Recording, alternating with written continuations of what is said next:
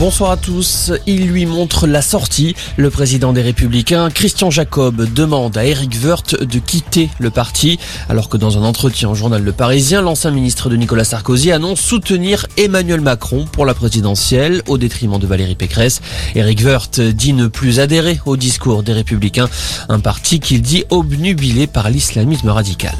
Le passe vaccinal pourrait disparaître fin mars ou début avril. C'est ce qu'annonce le porte-parole du gouvernement Gabriel Attal en raison de l'amélioration de la situation sanitaire.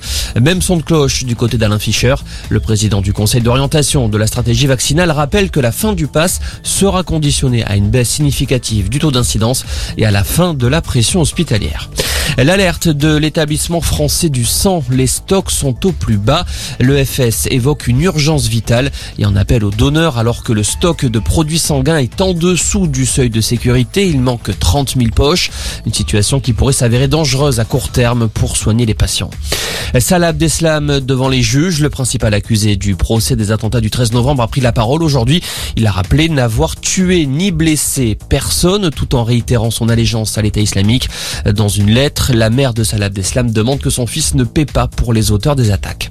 C'est un drame qui est jugé à partir d'aujourd'hui devant le tribunal d'Angers, celui de l'effondrement d'un balcon en 2016 lors d'une crémaillère, une chute du troisième étage, un accident qui avait coûté la vie à quatre jeunes et qui en avait blessé 14 autres. Cinq professionnels de la construction seront jugés pendant trois semaines pour homicide et blessures involontaires. Et puis le foot avec la suite ce soir des quarts de finale de la Coupe de France. D'abord le choc des petits poussés, deux pensionnaires de National 2 face à face. Bergerac reçoit Versailles. Et puis dans la foulée, le choc entre Nice et Marseille. Retrouvailles entre deux rivaux. Il y a quelques mois, Nice-OM avait été émaillé d'incidents. Voilà pour l'info. Passez une excellente fin d'après-midi.